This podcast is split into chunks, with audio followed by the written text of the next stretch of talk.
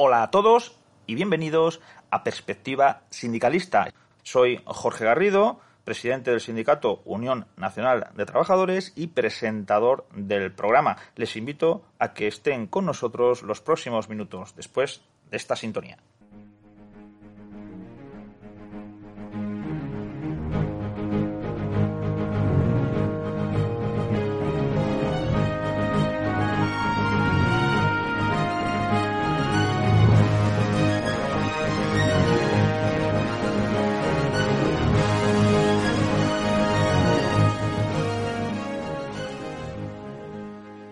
Nos adentramos ya en la primera semana de febrero de 2023. Este es el programa 282 de Perspectiva Sindicalista y como siempre aquí estamos fieles a nuestra cita con todos ustedes. Recordarles que subimos todos nuestros programas a nuestro canal de iVoox y que ponemos también el enlace a nuestra página de Facebook. Y así más, vamos a empezar con la actualidad que nos lleva a analizar lo primero el salario mínimo interprofesional, que ha sido, eh, o ha habido una negociación para, establecer el nuevo salario de, de 2023, pero ha habido una serie de incidencias en cuanto a la parte empresarial. El Ministerio de Trabajo y Economía Social remitió esta semana pasada eh, el texto del Real Decreto del Salario Mínimo Interprofesional para 2003, 2023, perdón, y la memoria de análisis de impacto normativo a los trámites de audiencia e información pública que permanecerán abiertos hasta el jueves, hasta este mismo jueves, 9 eh, de febrero. Con estos plazos, el Consejo de Ministros aprobará el salario mínimo interprofesional como pronto a partir del martes 14 de febrero. Es decir, que todavía no está aprobado. No obstante, eh, tendrá efectos retroactivos desde el 1 de enero de 2023. En la reunión en la que se acordó, por un lado el Ministerio de Trabajo y por otro lado los sindicatos oficialistas, Comisiones Obreras y UGT, no se presentó la COE, la, la Confederación Española de Organizaciones Empresariales, que estaba, mm, digamos, enojada, enfadada, porque su propuesta que había enviado en diciembre no había tenido ningún tipo de respuesta. Entonces, como no le habían respondido, pues prefirió no presentarse a la reunión con lo cual, pues eh, digamos que la parte discordante no estuvo ahí para hacer valer sus pretensiones. Bien es cierto que la COE eh, remitió un documento a la mesa en el que planteaba una subida del 4% para el salario mínimo interprofesional de 2023 y pedía que se revisara la situación de las empresas del campo, del campo en general, y de los contratos de las empresas privadas con las administraciones públicas. Pero en cualquier caso no se presentó, con lo cual el acuerdo fue relativamente fácil de alcanzar, porque las demás partes pues sí que estaban por hacer una subida más importante que esa del 4%. Y en concreto se acordó incrementar el salario mínimo interprofesional de 2023 un 8%, de manera que quedará en 1.080 euros en 14 pagas. El Ministerio de Trabajo y Economía Social presentó el 19 de diciembre los resultados del informe de la Comisión de Expertos consultados sobre la subida del salario mínimo interprofesional y el documento planteaba una horquilla de subidas de entre el 4,6% en su banda más baja y el 8,2% en la alta, que se traduce en cifras de entre 1.046 euros y 1.082 euros. Con lo cual el resultado, el 8%, 1.080, está en esa franja alta, no en el tope, pero casi, casi.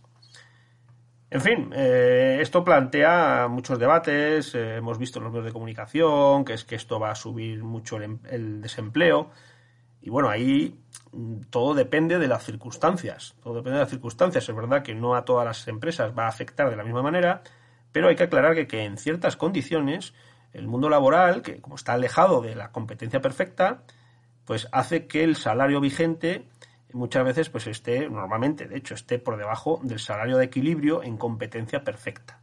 Es decir, está por debajo del valor del producto marginal del trabajo.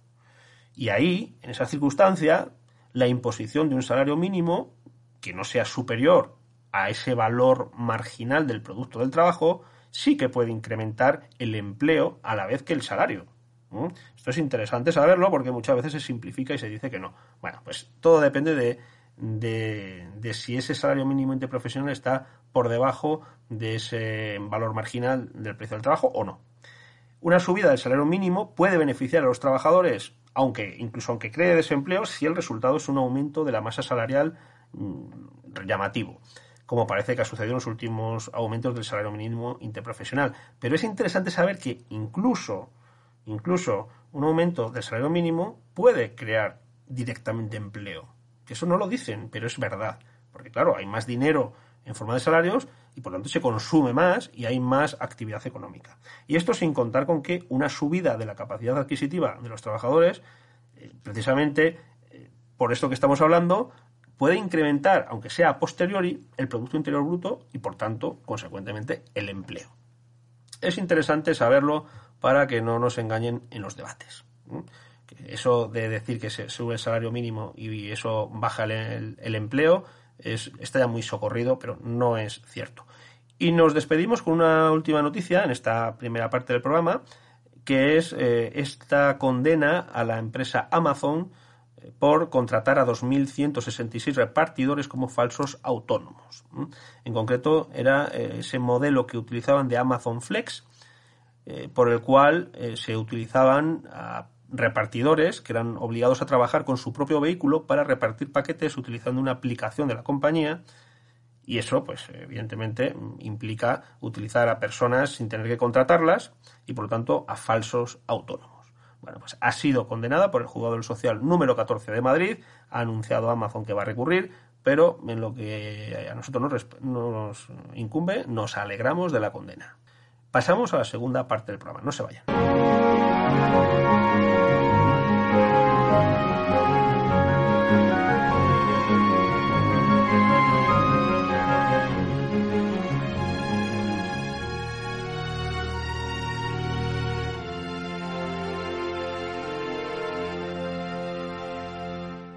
Pues ya estamos de vuelta con todos ustedes para hablar de temas laborales en el sentido de consejos, de comentarios a sentencias, en fin, de cuestiones prácticas. Y en esta ocasión el tema es complejo para los abogados cuando se nos presenta en nuestro despacho o en la sede del sindicato alguien con un problema de graves impagos, por ejemplo, que lleva acumulando incluso meses sin que el empresario pague es normalmente el, incumplimiento más eh, habitual y por otro lado normalmente con efectos más directos porque claro, el trabajador pues tiene que pagar sus alquileres o sus letras, tiene que mantener a su familia y no se puede permitir no ya que le deban un mes, sino mm, a veces es que son meses, son meses. ¿Y qué se encuentra con el, el, trabajador? Pues con el problema de que llega donde el abogado y le dice, o al sindicato, y le dice, mira, mm, hay que poner fin a esta situación, hay que romper la relación laboral, pero yo quiero seguir cobrando el desempleo. Si él se va de la empresa, es una baja voluntaria y por lo tanto no cobraría el desempleo, lo cual es una situación gravemente injusta. Tampoco tendría, obviamente, ningún tipo de indemnización por haberse ido él voluntariamente. ¿Qué sucede? Que entre que se presenta la demanda, primero hay una, una conciliación, luego se presenta la demanda, se celebra el juicio, y se le da la razón al trabajador y se declara roto el vínculo laboral y se obliga al empresario a indemnizar al trabajador no solo con los meses que se le adeuden, sino también con una indemnización equivalente a la del despido improcedente, pues pueden pasar no ya meses, a veces más de un año, incluso dos años, depende un poco de los juzgados, de qué acumulación de, de trabajo tengan, pero a veces pasa muchísimo tiempo. No puede estar un trabajador, evidentemente, durante tanto tiempo en esa situación. Los abogados lo que recomendamos, lo que procuramos hacer siempre en las demandas es, dada la situación que se genera para el trabajador y su familia, solicitamos normalmente el que cautelarmente, como medida, como medida cautelar, se rebaje o se permita al trabajador no mantener la relación en cuanto al, pago de la, actividad laboral y el, y el consiguiente pago, eso sí, es decir, que se le rebaje, se le permita no tener que ir a trabajar y que pueda, por lo tanto, buscarse otro empleo o si no lo encuentra, pues eh, que se mantenga desde luego eh, el vínculo laboral hasta que se celebre el juicio, pero sin tener que ir él a trabajar. Porque es la única manera de que por lo menos intente encontrar otro trabajo. Aún así, como si no se rompe la relación laboral, sigue sin poder cobrar el desempleo, pero bueno, por lo menos hay esa posibilidad. Ahora nos encontramos con una sentencia que flexibiliza un poco esa exigencia de que el trabajador tenga que seguir trabajando hasta que haya sentencia. En concreto, estamos hablando de una sentencia del Juzgado Social número 2 de Vigo, sentencia 455-2022 del pasado 27 de octubre de 2022, que eh, ante una situación así, pues el trabajador decidió no seguir en la empresa, no podía seguir en esa situación, ¿Y qué es lo que decide el juzgado? Pues analiza la situación y dice que no se puede obligar a un trabajador a mantener unas condiciones de trabajo que, aunque no sean contrarias a su dignidad o a su integridad, pueden implicar un grave perjuicio patrimonial o una pérdida de opciones profesionales para poder accionar contra la empresa. La empresa había dejado de abonar las nóminas y no daba ocupación efectiva porque dejó de abonar el carburante para circular con los camiones. Eh, estamos hablando del sector de transporte por carretera y obviamente la falta de abono del carburante pues supone imponer una condición laboral inasumible que ocasiona un perjuicio económico grave al trabajador. Y ello es lo que llevó al trabajador a buscar otro trabajo, dejar ese trabajo y buscarse otro porque tenía eh, este grave perjuicio que no podía tolerar por los meses que, que transcurrieran entre que él demandaba y tenía una sentencia, claro. Como defiende el Tribunal Supremo, dice este el juzgado, cuando el incumplimiento empresarial genera una situación insoportable para el mantenimiento del vínculo, está justificado que el trabajador cese en la prestación del servicio, sin que ello suponga dimisión o ruptura por su parte de la relación laboral. En supuestos como el presente, se debe superar la doctrina de exigir necesariamente, a la fecha del dictado de la sentencia, que la relación laboral esté viva, penalizando las opciones profesionales e incluso vitales del trabajador, que se ve abocado a un marco de indefensión y de vulnerabilidad social al no percibir salario ni tampoco poder optar a las prestaciones por desempleo al mantenerse el alta en la seguridad social.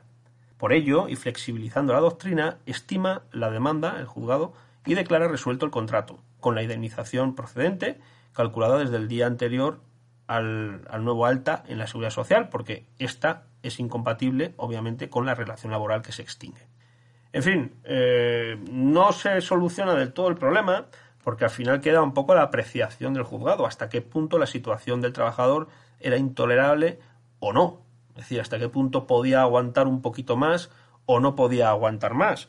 Esto sigue generando una gran indefensión, una gran inseguridad jurídica, pero por lo menos hay una puerta abierta a la flexibilidad en estos casos que muchas veces son verdaderamente extremos. No pueden esperar meses los trabajadores, porque claro, cuando todavía el juzgado sí que accede a la medida cautelar de la suspensión de la, de la relación laboral, no de la relación, sino de la prestación del trabajador a la empresa, cuando se suspende, bien, pero es que muchas veces no acceden a esa, a esa petición y puede pasar tiempo. Es verdad que los juzgados suelen ser sensibles a este tipo de cuestiones y cada vez atienden más a darle prioridad y a que no pase muchos meses entre que se presenta la demanda y, se, y se celebra la vista del juicio. Pero claro, también antes ha habido una fase de, de conciliación. Entonces, entre que se entre que se da la situación ya agobiante en el momento en que el trabajador lo necesita o necesita la, la ayuda judicial.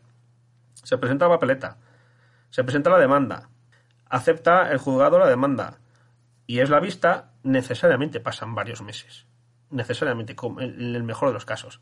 Entonces, en fin, no soluciona el problema esta sentencia, pero sí que, bueno, al menos arroja un poquito de luz, un poquito de luz en una situación verdaderamente complicada para, para mucha gente. Y ya sin más, nos despedimos. Esperamos que esta sentencia pues haya sido de vuestro interés. Repito que no soluciona de todo el problema, pero bueno, al menos lo flexibiliza un poco. Nos vemos la próxima semana, no sin antes recordarles que eh, subimos los programas a nuestras redes sociales, a nuestro canal de iVoox y a nuestra página de Facebook. Nos vemos en el próximo programa. No nos fallen.